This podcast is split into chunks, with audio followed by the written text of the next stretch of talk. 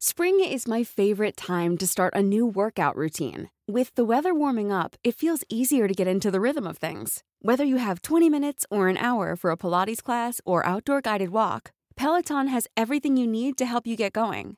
Get a head start on summer with Peloton at onepeloton.com.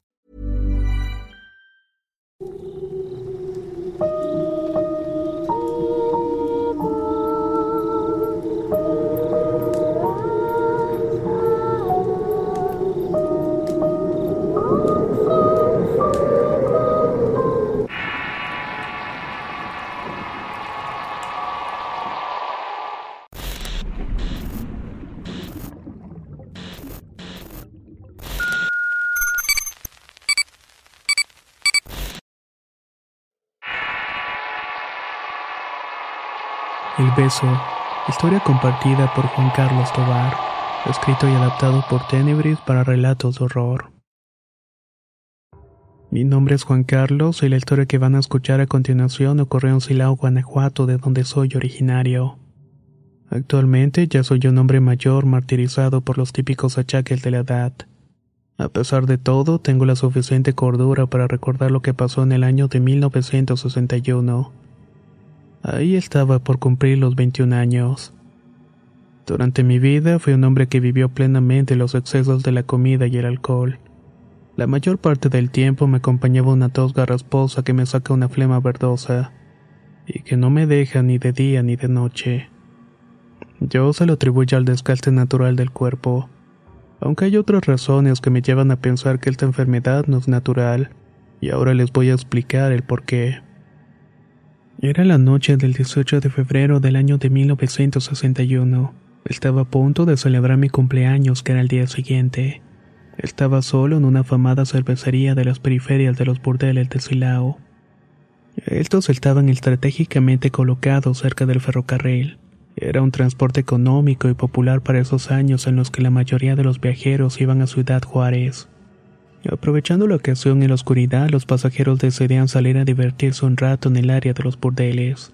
Además de conseguir una fugaz pero apasionante relación con las mujeres de la vida galante, muchas veces también se llevaban una enfermedad venérea. Como yo estaba en plan de celebrar con excesos mi cumpleaños, recorría cada uno de los centros de vicio repartidos a lo largo de la zona. No encontraba alguna mujer que satisfaciera mi pupila o despertara mi el deseo de pasar una noche juntos. Decepcionado decidí salir por la calle empedrada de Loretito para dirigirme a San Antonio, calle que hoy se le conoce como Carrillo Puerto. Para esto eran cerca de las 2.50 de la madrugada del 19 de febrero. Fue a esa altura, luego de pasar la calle Juárez, que se dejó caer una lluvia cerrada. Esto me impidió ver el panorama completo por el agua y por esos años existían pocos focos en el alumbrado público además de que estas pocas lámparas que existían en los postes alumbraban prácticamente solo el espacio en un radio de metro y medio. Sin embargo, como conocía bien el rumbo, decidí continuar mi camino de vuelta a mi casa. Justo estaba cruzando la esquina de la calle Carrillo Puerto cuando me topé con una mujer hermosa que se estaba resguardando de la lluvia en una pequeña marquesina. Su belleza me dejó perplejo. Tenía una sonrisa perfecta e inocente que resaltaba en las crudas circunstancias ambientales. Bajo el pretexto de resguardarme decidí colocarme a un lado de ella admirando las acciones de su rostro. Temblando de frío y sin poder contemplar mi nerviosismo intenté hacerle plática. Hice uso de patéticas frases de don Juan pero se me resbalaban las palabras. Cabe mencionar que en esos tiempos en el pueblo casi no existían vehículos de motor y los que transitaban eran realmente contados. A esas horas y por ese rumbo era prácticamente imposible que uno pasara. No estoy seguro de cómo se dio ni cómo pasó, pero en un momento u otro estaba ya abrazando a esta mujer. Ella fue la primera en llenarme de besos apasionados. En ese instante me sentí el hombre más afortunado del mundo. De reojo podía ver la ligereza de su vestido blanco que se contoneaba con el viento así como los movimientos toscos de sus caricias. Sería más o menos las 3.30 de la madrugada donde se dice se desatan las fuerzas del mal. En ese preciso momento por la calle pasó un automóvil de los años 40 que iba hacia la calle de Loretito. Con luces amarillentas iluminó por completo la cara de la mujer que tenía entre los brazos. Me di cuenta de las formas de su cuerpo que eran perfectas, pero la cara angelical que me había cautivado ya no estaba. En su lugar había una cabeza de animal que tenía parecido a la de un burro. Me miraba con los ojos muy abiertos y mascaba un pedazo de hierba verde mientras rebuznaba. Esos sonidos animales se fueron transformando unos más humanos. Yo sentía que toda la sangre de mi cuerpo se me iba a los pies y que mis brazos caían a los costados como si fueran de plomo. Casi enseguida de que pasó la parte trasera del vehículo al lado de nosotros, observé que la horrenda manifestación se apartaba de mí. Se alejaba hacia el cauce de agua rumbo a la calle de Loretito en dirección al lienzo charro. Desde el momento en que se despegó de mí fue gritando en repetidas ocasiones ¡ay mis hijos! ¡Pobre el de mis hijos! Cuando pude reaccionar, corrí despavorido hacia la zona centro del pueblo hasta las afueras de la iglesia de Santiago Apóstol. En un punto estoy seguro que de la impresión pudo más que la cordura. Me terminé desmayando hasta que me pegaron sobre mi cara los primeros rayos del sol. Fue a partir de ese momento que empecé con los carraspeos. Era como si tuviera algo atorado en la garganta y necesitara sacármelo por medio de la tos y los escupitajos. También siento que una especie de sustancia viscosa se pega a mi garganta y no modo de sacarlo de ahí.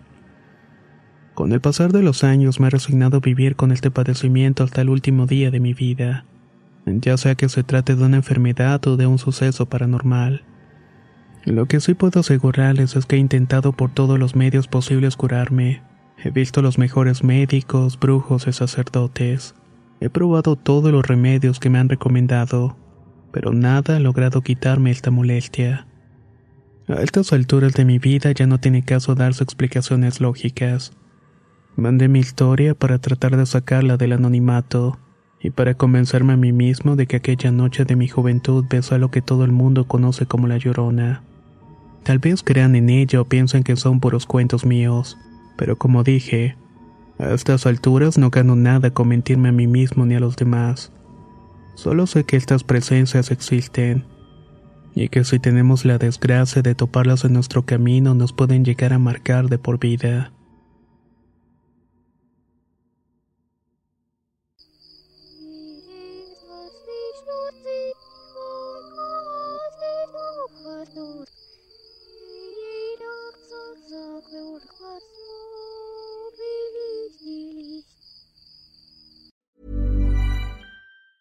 If you thought the only way to get a more defined jawline with natural looking results was through surgery, think again. Juvederm Volux XC is a non surgical injectable gel filler that improves moderate to severe loss of jawline definition and can help you achieve natural looking results with little downtime. Even better, this improved definition lasts up to one year with optimal treatment. No maintenance required. Improve jawline definition for a smooth, sculpted look with Juvederm Volux XC. For important safety information and to find a licensed specialist, visit juvederm.com. That's J U V E D E R M.com. Not for people with severe allergic reactions, allergies to lidocaine, or the proteins used in Juvederm. Common side effects include injection site redness, swelling, pain, tenderness, firmness, lumps, bumps, bruising, discoloration, or itching. There's a risk of unintentional injection into a blood vessel, which can cause vision abnormalities, blindness, stroke, temporary scabs, or scarring. Talk to a licensed specialist to find out if it's right for you. Planning for your next trip? Elevate your travel style with Quince. Quince has all the jet setting essentials you'll want for your next getaway, like European linen, premium luggage options, buttery soft Italian leather bags, and so much more. And is all priced at 50 to 80% less than similar brands. Plus, Quince only works with factories that use safe and ethical manufacturing practices. Pack your bags with high-quality essentials you'll be wearing for vacations to come with Quince. Go to quince.com slash pack for free shipping and 365-day returns.